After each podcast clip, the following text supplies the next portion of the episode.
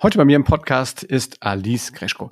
Ähm, Alice ist bei das Demografienetzwerk in Berlin hauptberuflich angestellt. Sie schreibt aber auch ähm, eine Newsletter auf LinkedIn und ist letztes Jahr Top Voice bei LinkedIn geworden. Ihr Steckenpferd ist New Work. Und darüber reden wir auch heute im Podcast über die makroskopische Sicht von New Work.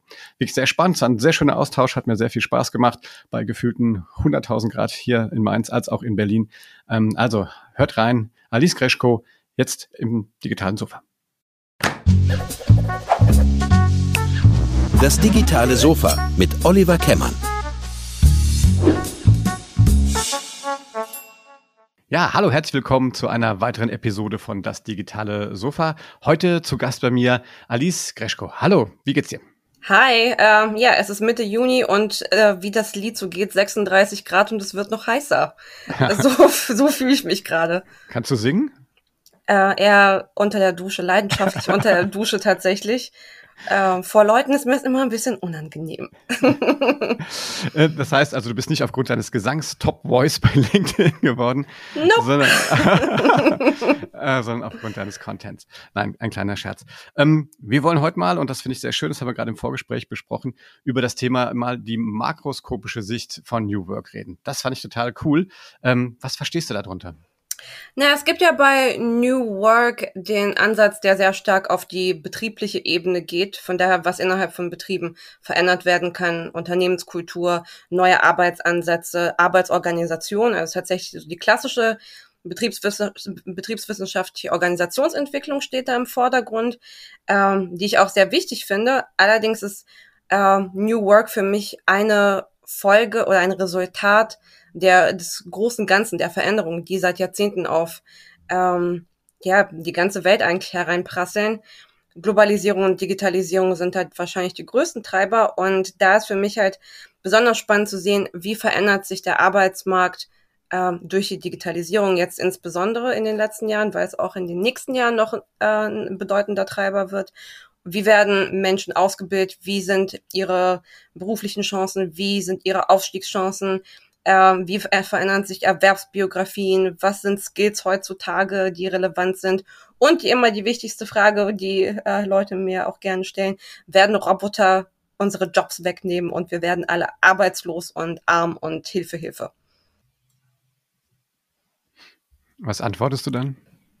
Nö, ähm, wir werden ja, nicht alle arbeitslos. Roboter die, Robot, die Roboter kommen, aber sie werden uns nicht arbeitslos machen. Ähm, ich habe ja, ich habe in den letzten Jahren immer mehr versucht, mich in diese Thematik einzuarbeiten. Was macht die digitale Transformation? Ist KI tatsächlich ein großes Problem? Ähm, ist Automatisierung ein großes Problem? Und ich glaube, man macht sich keine Illusionen. Also natürlich wird es krasse Disruptionen geben. Natürlich wird es Jobs geben, die sich verändern. Allerdings ähm, glaube ich, dass diese Panik, die teilweise gegenüber digitalen Transformationen der KI insbesondere entgegengewirkt wird, dass die halt ein bisschen zu überspitzt wird. Es gibt immer noch Tätigkeiten, erstens, die Menschen ausschließlich machen können und außerdem bisher wie die Entwicklungen sind, deutet halt mehr darauf hin, dass sich Jobs in ihrer Beschreibung und in ihrer Tätigkeit verändern, aber nicht komplett wegfallen. Es sind halt eher so fluidere Prozesse, die passieren. Ja. Ähm, ich finde es spannend, mal so drauf zu gucken, weil ich glaube, eigentlich ist, wenn man mal so guckt, ich glaube, den Begriff New Work hier von Friedhof Bergmann, der kam ja eigentlich aus, aus, natürlich aus dem Kontext, aber der hat das natürlich noch weiter gefasst ne? und der hat ja auch gesagt, die Menschen sollen eigentlich das tun und das arbeiten, was ihnen wirklich äh, Freude bereitet. Ne? Ähm, und da wird nur ein Teil Erwerbstätigkeit sein. Ne? Und wenn man das mal so sieht, ne? da sind wir schon irgendwo beim, beim äh, bedingungslosen Grundeinkommen oder sowas angelangt. Aber äh, wieso machst du dir Gedanken über sowas? Was ist deine Heritage? Also was, was ist dein Werdegang, dass du dich mit den mm. Themen beschäftigst? Also ich habe ähm, tatsächlich im Studium angefangen, mich mit dem Thema Arbeit zu befassen. Ich habe im Bachelor Politik und Kommunikationswissenschaften studiert und dann im Master einen Studiengang der Global Studies hieß, ist im Kern internationale Beziehung. Und da war halt viel politische Ökonomie bei mir auf dem Stundenplan und äh, irgendwann habe ich dann, mir fiel halt so wie Schuppen von den Augen. Und die Leute reden über GDP und über darüber, wie, Produkt, wie, wie die Produktivität sich verändert, ähm, wie der industrielle Sektor sich verändert. Aber dieser Faktor Arbeit ähm, war meiner Auffassung nach in der Diskussion oft ähm, ja sehr stark unterbelichtet. Aber in der Realität wird die große Mehrheit der Bevölkerung nicht drum herum kommen, einer Erwerbstätigkeit nachgehen zu müssen. Und es ist ein Faktor, der darüber entscheidet, wie die Qualität ähm, deines Lebens im Zweifel sein kann. Es ist ein Faktor, der beeinflusst, wie gesund du bist. Und es ist ein Faktor, der auch beeinflusst, wie viel Zeit du für deine Lieben aufbringen kannst und für dein Privatleben. Und ich habe damals im Master ähm, meine Abschlussarbeit über Schwarzarbeit in Mexiko geschrieben und bin mal so nach Mexico City auf den Schwarzmarkt gejettet und mir habe mir angeschaut, wie Schwarzarbeit funktioniert und seitdem ja publiziere ich eigentlich immer so nebenbei zu meinen Dayjobs äh, viel zu Zukunft der Arbeit und Transformation der Arbeit. Wo holst du denn deine Inspiration irgendwie? Ähm, ich meine, da passiert ja auch irgendwie viel am Markt. Was sind so deine, deine liebsten Quellen? Mm, ich gucke halt tatsächlich, was für Bücher irgendwie neu rauskommen. Also erstens, was ist so die politische Debatte? Ne? Wie gesagt, ich komme aus der Politikwissenschaft und mich, also ich verfolge halt immer, was passiert auf politischer Ebene, auf EU-Ebene. Jetzt in den letzten Monaten war ja beispielsweise das Recht auf Nichterreichbarkeit so ein Thema, was in anderen EU-Staaten auch schon teilweise implementiert wird. Von daher das Bundesministerium für Arbeit und Soziales ist immer äh, ein guter, eine gute Quelle und das Institut für Arbeitsmarkt und Berufsforschung.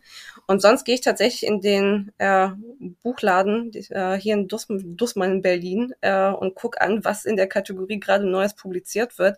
Smarte Denker und ja, schau mir halt an, was da so passiert und lese mir dann die Bücher durch. cool. Hast du da einen Tipp für uns? Ich bin Bücher, ich liebe Bücher.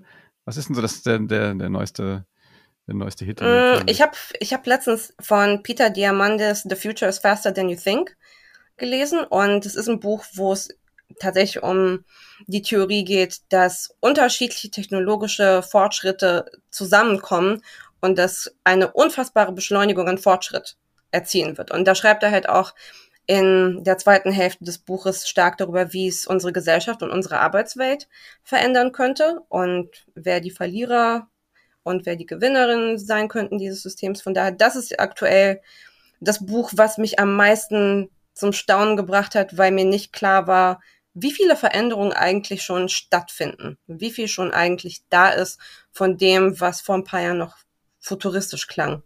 Ja. Hat er da ein Beispiel genannt? Also das finde ich auch spannend, was. Naja, also Mobilität wird sich halt, wird sich halt sehr stark verändern. Er hat natürlich von den gegenwärtigen ähm, Experimenten, die Elon Musk mit seiner eher weniger bekannten Boring Company macht, dass in Los Angeles halt unter, ähm, ja, unter der Stadt ähm, eine neue eine neue Schnellbahn gebaut wird. Er schreibt sehr viel über künstliche Intelligenz und in Kombination mit äh, Fortschritten in der Robotik, wie sich das verändern wird und sehr viel künstliche Intelligenz in Aspekt auf individualisierte Medizin, ähm, wie wir vielleicht auch die Chance haben werden, in den nächsten Jahrzehnten personalisierte medizinische Zugänge zu bekommen.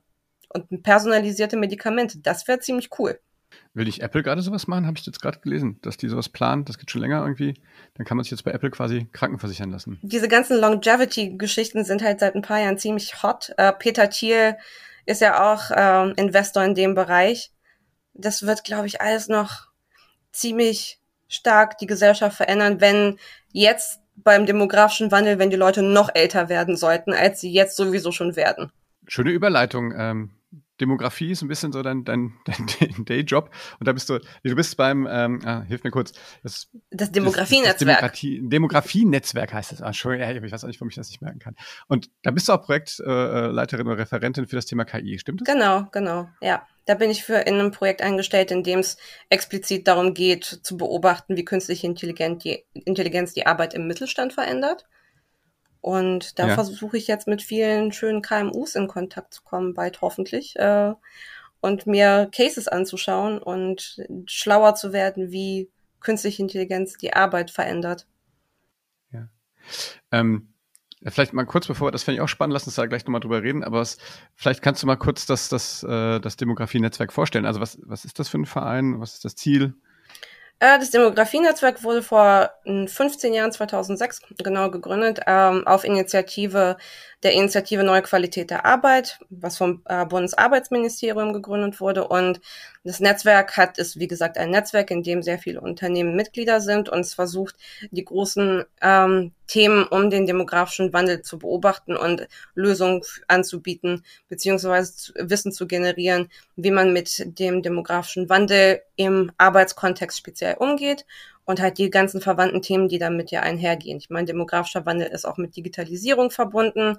Wie versuch, wie, wie machen wir quasi, hm, wie bridgen wir die Gap zwischen Digital Natives und äh, Silver Surfern beispielsweise? Es gibt ähm, Austauschforen zu Diversity, zu Gesundheitsmanagement. Also genau, das Demografienetzwerk versucht, wie gesagt, dort in diesen Bereichen, die sehr stark personalbezogen sind, Lösungen und Wissen zu generieren und an die Mitglieder weiterzugeben.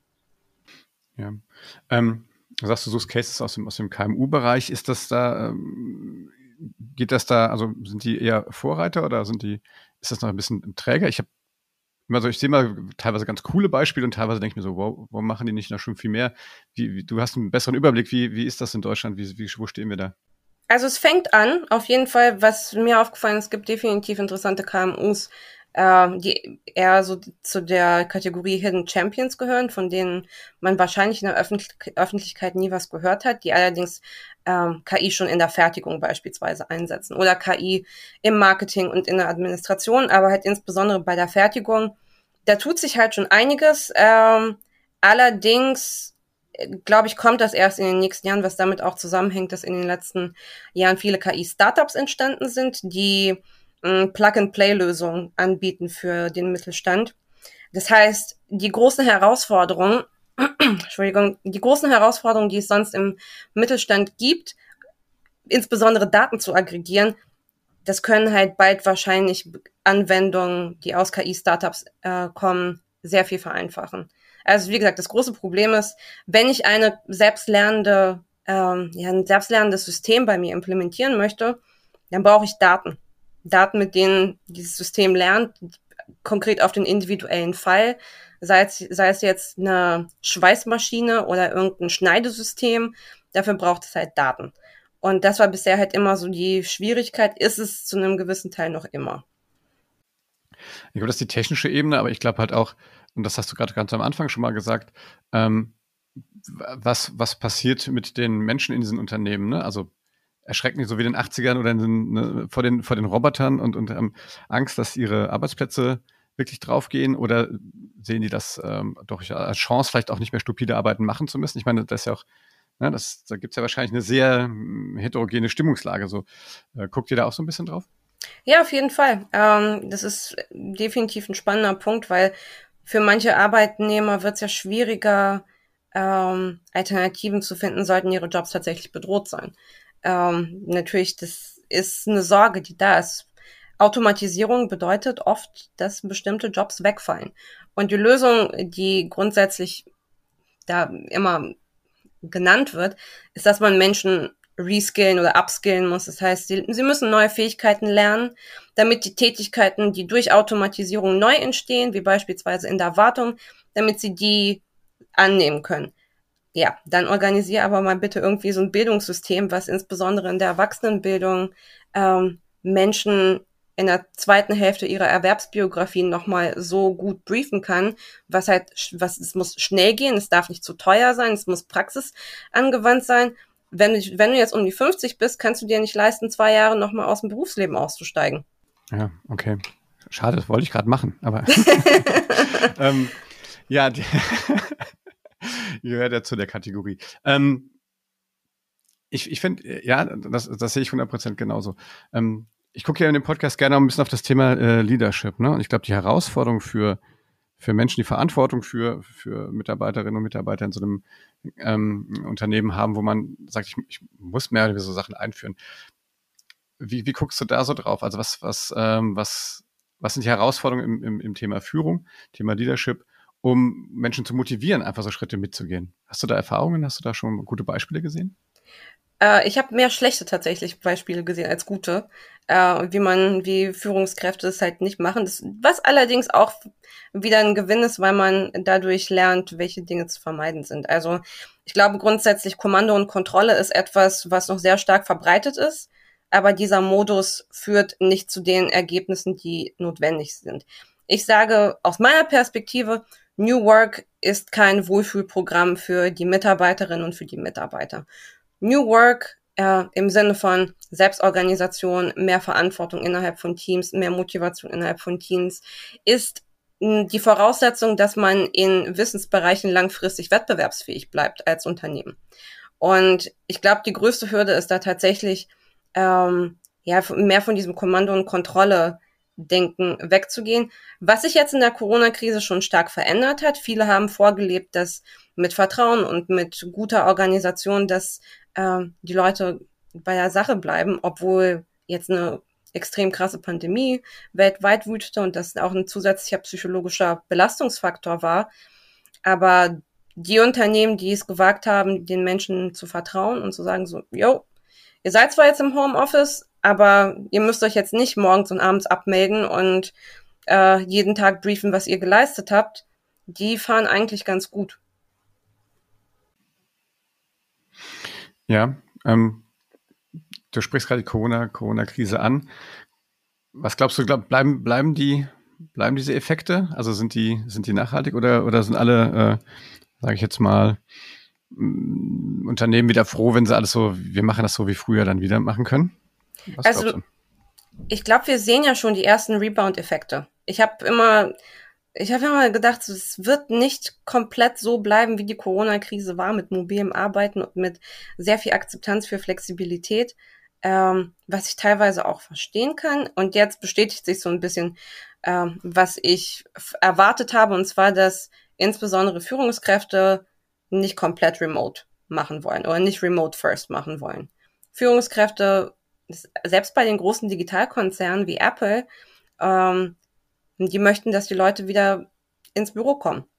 Sei es, sei es eine hybride Lösung, aber schon eher drei Tage im Büro, zwei Tage remote. Und ich glaube, das ist auch der Modus, auf den es hinausgehen wird. Und vieles wird sich normalisieren, auch einfach weil ja, diese Ausnahmesituation war für Menschen belastend. Äh, Menschen, die auf ihre Kinder zu Hause aufpassen mussten und irgendwie dieses ganze Leben halt innerhalb ihrer vier Wände stattfinden musste. Allein aus dem Grund wird's wieder ein bisschen mehr Stück zu dem hingehen, was wir vor Corona kannten. Ja, ich glaube ich glaub auch, ich glaube, wenn man drei Tage im Büro und zwei zu Hause, das wäre ja schon für viele wahrscheinlich schon revolutionär. Ja. ja. Selbst wenn das bliebe, ja, wäre das ja schon, schon cool, ja. Ähm, ja, ich weiß, da auch wirklich, ich glaube, habe da alle Phasen mal mitgemacht, also wirklich vom, äh, also lange Zeit war bei uns irgendwie Homeoffice gar nicht üblich, auch glaube ich, muss ich auch von mir selber sagen, auch als, als, als Unternehmer auch nicht gewünscht. Ähm, Corona hat das natürlich total beschleunigt und es hat bei mir aber auch eine ganze Zeit gedauert, bis ich tatsächlich echt dieses, dieses Urvertrauen wirklich hatte. Also muss man auch mal offen, offen drüber reden. Das ist auch nichts, was man von heute auf morgen einfach auch in den Köpfen auch von, von, von Führungskräften ähm, einfach, glaube ich, so umstellen kann. Dieses Vertrauen muss man natürlich auch über die Zeit glaube ich, aufbauen und gewinnen. Also deswegen braucht das da, auch. Da würde mich aber interessieren, warum glaubst du, hattest du dieses ja. Vertrauen denn eingangs nicht? Das ist eine super Frage. Ich weiß nicht. Das ja Vertrauen ist ja, das ist ja, kannst du ja nicht steuern. Ne? Also man kann das ja meiner Meinung nach nur. Ne, ich, also ich meine, ich habe mich ja dann auch, ne, also dazu muss man sagen, ich meine, ich mache diesen Prozess schon schon länger und und habe vor fünf Jahren ungefähr angefangen und bin von einem Command und Control äh, Trip irgendwann weg und habe dann äh, und ich habe was ein Unternehmen, das ist über 20 Jahre alt. Das war dann ein digitales Unternehmen und ähm, das war dann aber auch schon 15 Jahre reif, wenn man so will. Und da sind Leute dabei, die sind dann schon 15 Jahre dabei gewesen. Und ich glaube, dann, dann sowas zu verändern, ist schon echt, ein, echt mal ein Schritt. Dann braucht man erstmal Mut. Und dann geht's, äh, dann geht das schrittchenweise. Und man, man wird das nicht so leicht, wenn man nach 15 Jahren sozialisiert ist, so schnell wird man das nicht los. Und ich glaube, da muss man das auch lernen, als, auch als, als Führungskraft. Und muss war, das, dann, war, dann, ja. war das für dich schwierig, also diese Umstellung? Ja, klar.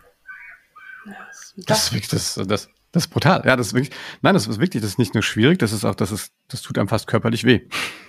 Ja, also wenn man das so lange gewohnt ist und man sagt, man weiß, es ist richtig und man muss es jetzt machen, man muss ja tut, so hat man vom Fünfer springt oder so, ne, wo man genau weiß, ey, ah, ja, das geht nicht gut. Äh, beziehungsweise es geht schon gut, man ist dann ganz stolz, wenn man unten ist, ja, aber ähm, Und, und das, das ist dieser nächste Schritt auch wieder gewesen.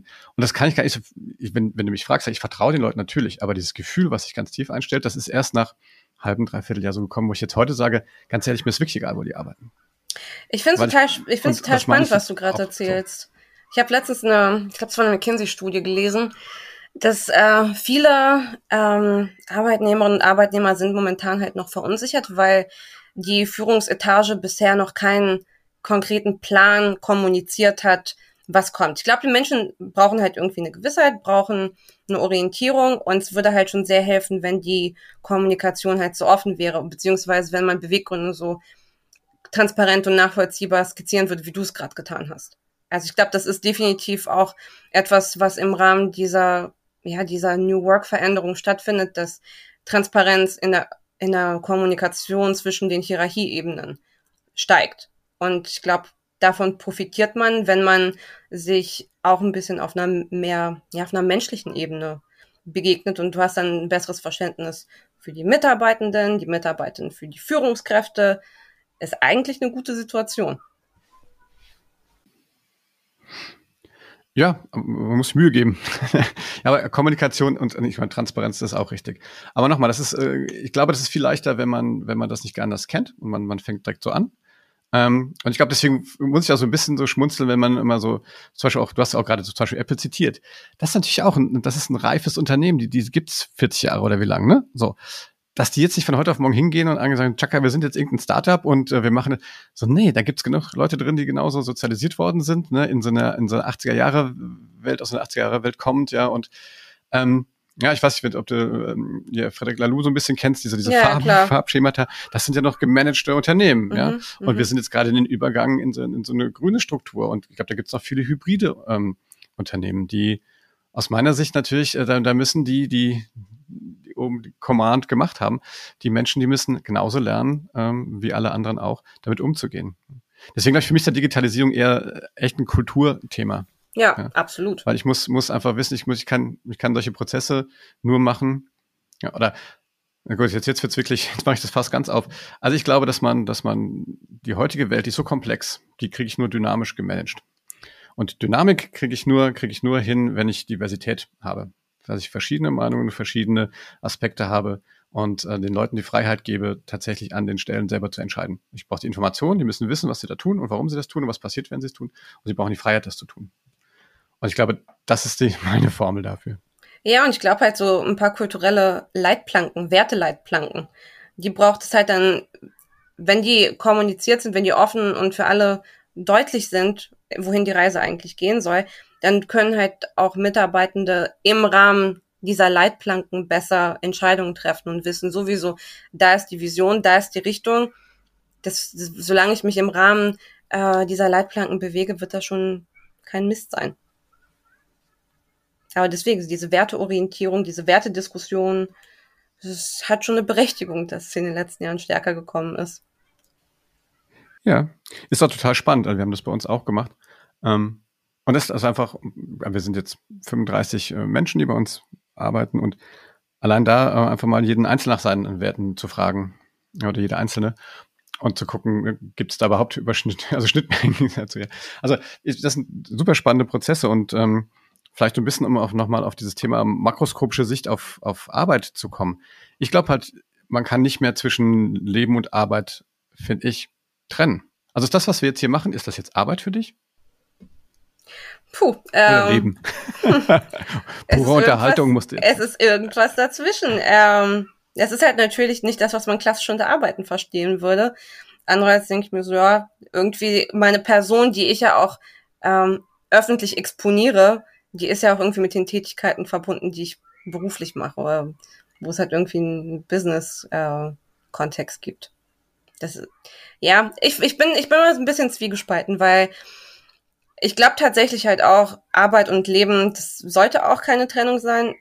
Arbeit ist eine Komponente des Lebens ähm, und die sollte auch dementsprechend behandelt werden wie andere Komponenten. Aber ich finde es schwierig, zu sagen, wohin die Richtung gehen soll, im Sinne davon, wie viel von meinem Privatleben soll ich denn auf die Arbeit bringen? Wie viel von meinen privaten Einstellungen, von äh, meinem Lifestyle soll ich denn eigentlich auf die Arbeit bringen? Weil es ist dieses, dieses Mantra Bring a Whole Self äh, ist ja sehr populär geworden, das auch ja im Zuge von Diversity natürlich versucht wird, Menschen sichtbar zu machen bei Themen, die früher, glaube ich, als sehr persönlich gegolten hätten. Heute ist das ein bisschen anders. Ähm, aber es bedeutet natürlich auch, dass im Umkehrschluss ich verwundbarer werde, wenn ich so viel Persönliches von mir im Arbeitskontext exponiere. Und da ne, halt wieder diese New Work-Kiste, man muss halt die Kultur, die Kultur dafür schaffen, dass sowas auch ähm, akzeptiert wird und die Menschen sich nicht vor Sanktionen fürchten, wenn sie Privates mit auf die Arbeit bringen. Hm. Ja, absolut. Ja, da sprechen wir von, von psychologischer Sicherheit ne? am Arbeitsplatz. Also von Fearless Organizations. Ähm, und äh, ja, aber ich glaube, dass das, also wenn du mich fragst, ich, ich würde mich freuen, wenn, wenn, wenn alle Mitarbeitenden bei uns ihr ganzes Ich mitbringen und dass sie sich so sicher fühlen, dass sie sich das trauen. Ja. Ich habe mit, äh, mit Dirk von Gehn, ich weiß nicht, ob du den kennst von der Süddeutschen, der hat ein Buch geschrieben, äh, Anleitung zum Unkreativsein. Und in dem habe ich auch einen Podcast gemacht und der sagte, ja, man muss, also man merkt dann, dass man in einer sicheren Umgebung ist, wenn man sich traut, schlechte Witze zu erzählen. Ja? Also das ist sein, sein Indikator, ja, dass man in einem Team ist, wo man sich sicher fühlt, wenn man auch mal einen Scheißwitz erzählen kann. Ähm, aber ich bin da, bin da 100% bei dir. Ich glaube, diese, diese Furcht davor, ähm, wirklich sich komplett einzubringen und alles rauszulassen, die ist auch, glaube ich, schon, schon lang verwurzelt ne, und gehört genauso in diese kleinen Schritte, die man ne, die man erleben muss, wo man sich mal was trauen muss, ja, auf beiden Seiten, ne? Ich glaube auf Führungsseite und auf, auf Mitarbeitendenseite. Da würde ich dich gerne fragen, wie verfügbar bist du denn? Ich meine, du natürlich als Unternehmer ist wahrscheinlich noch sehr viel intensiver als äh, bei Angestellten, aber wie verfügbar bist du denn im Alltag für ähm, Arbeitszwecke jeglicher Natur? Kannst du das mal präzisieren? Also meinst du jetzt, dass wann bist man du am Wochen, bist, bist, du am Wochenende verfügbar für Arbeitsnotfälle, für Fragen, für Aufgaben, die jetzt irgendwie spontan entstehen, dass sich irgendjemand anruft, sei es äh, aus dem Team oder sei es aus Partnerorganisationen oder Kundenorganisationen. Ja, klar. Das ist es halt. Ich glaube, sehr viele Menschen, die sich halt auch mit ihrer Arbeit identifizieren, finden es dann auch dementsprechend schwierig, diese Trennung, was wir eben gerade hatten, von Arbeit und Leben durchzuführen. Weil natürlich, wenn du dich persönlich halt in deine Arbeit involviert fühlst, dann fühlst du dich auch verantwortlich und die Loyalität ist halt viel größer. Was halt auch wieder zu den negativen Effekten führen kann. Die ständige Erreichbarkeit. Die Leute meinen es eigentlich gut und sie denken, ah, ist doch gut, wenn ich flexibel meine Zeiten einteilen kann und merken gar nicht, wie sie dann doch in einen Burnout schlittern.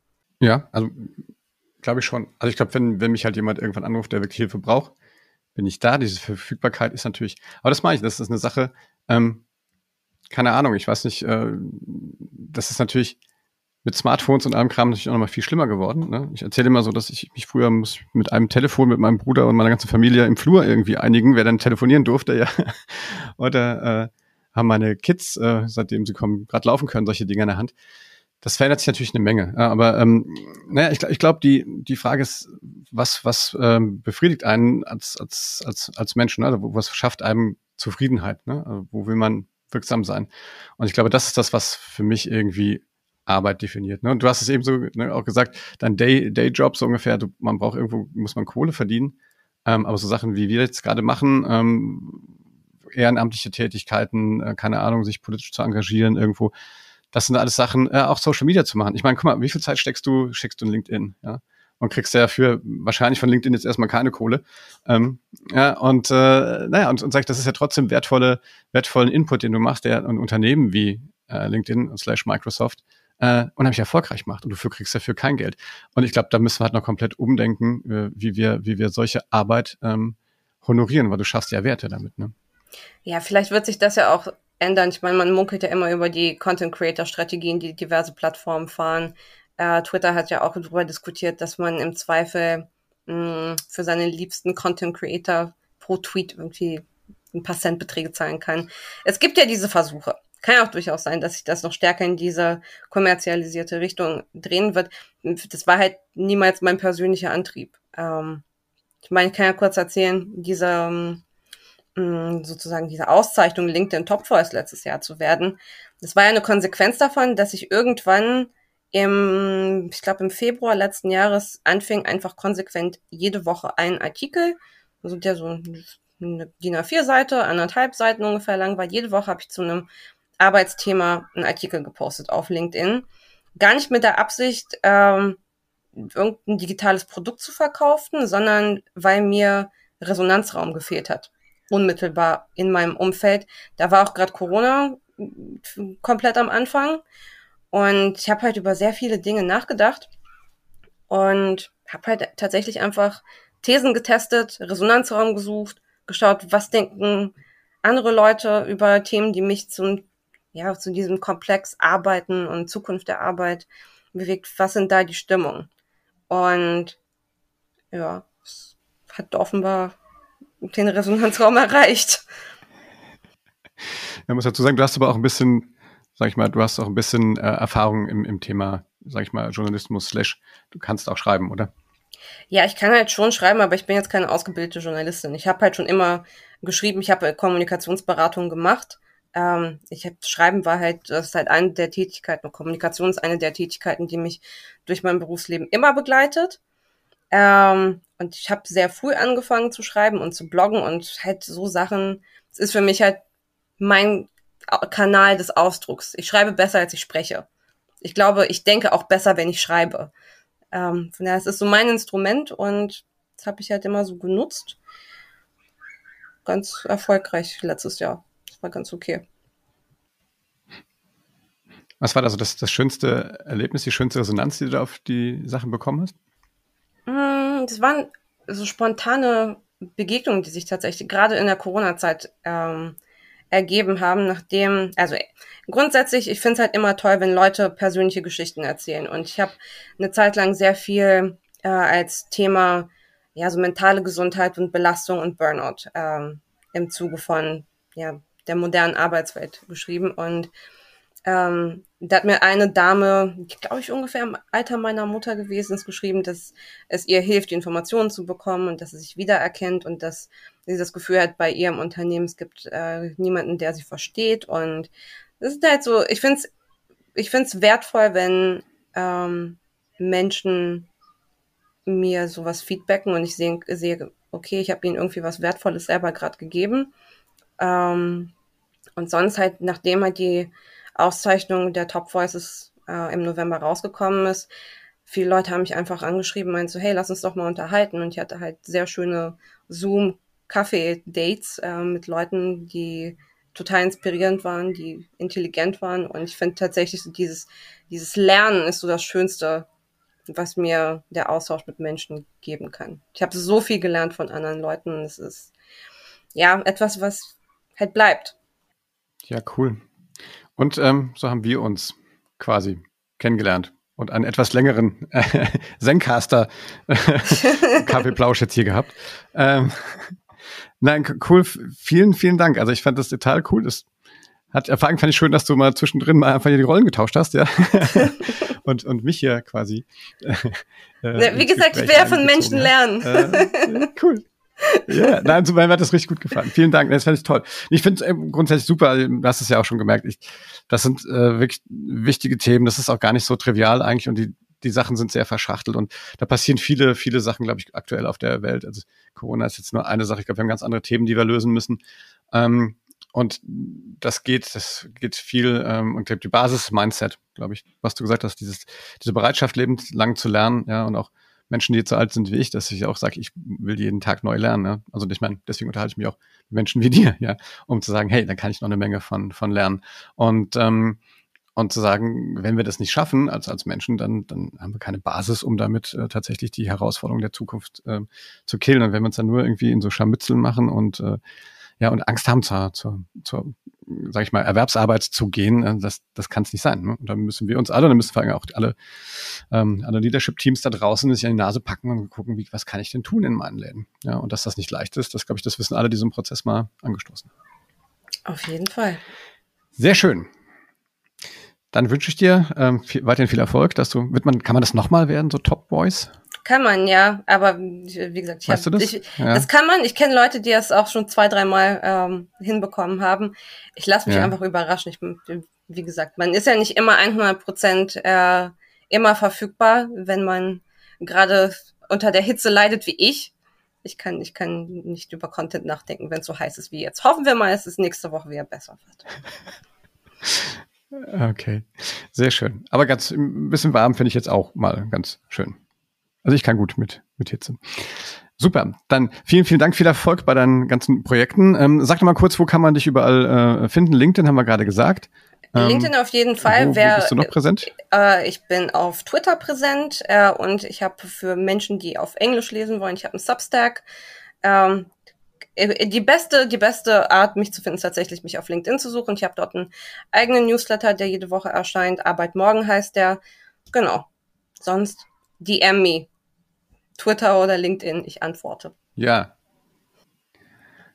Also, DMt was das Zeug jetzt für für die Freundin deiner Mutter das, schreibt dir schreibt dir eine Nachricht einen Brief genau. einen persönlichen Brief ähm, super, vielen Dank. Bleibt vor allen Dingen gesund und ähm, ja, liebe Leute, das war das ähm, das digitale Sofa. Heute waren, kam aus Berlin zugeschaltet Alice Greschko. Vielen Dank, dass du dabei warst. Ähm, wir haben über die makroskopische Sicht auf die äh, auf New Work gesprochen und sind dabei in ganz viele Themen abgeschwiffen. Ich fand es äh, sehr schön. Vielen Dank. Wenn es euch gefallen hat, dann gebt uns einen Daumen hoch und fünf Sterne bei Apple Podcasts.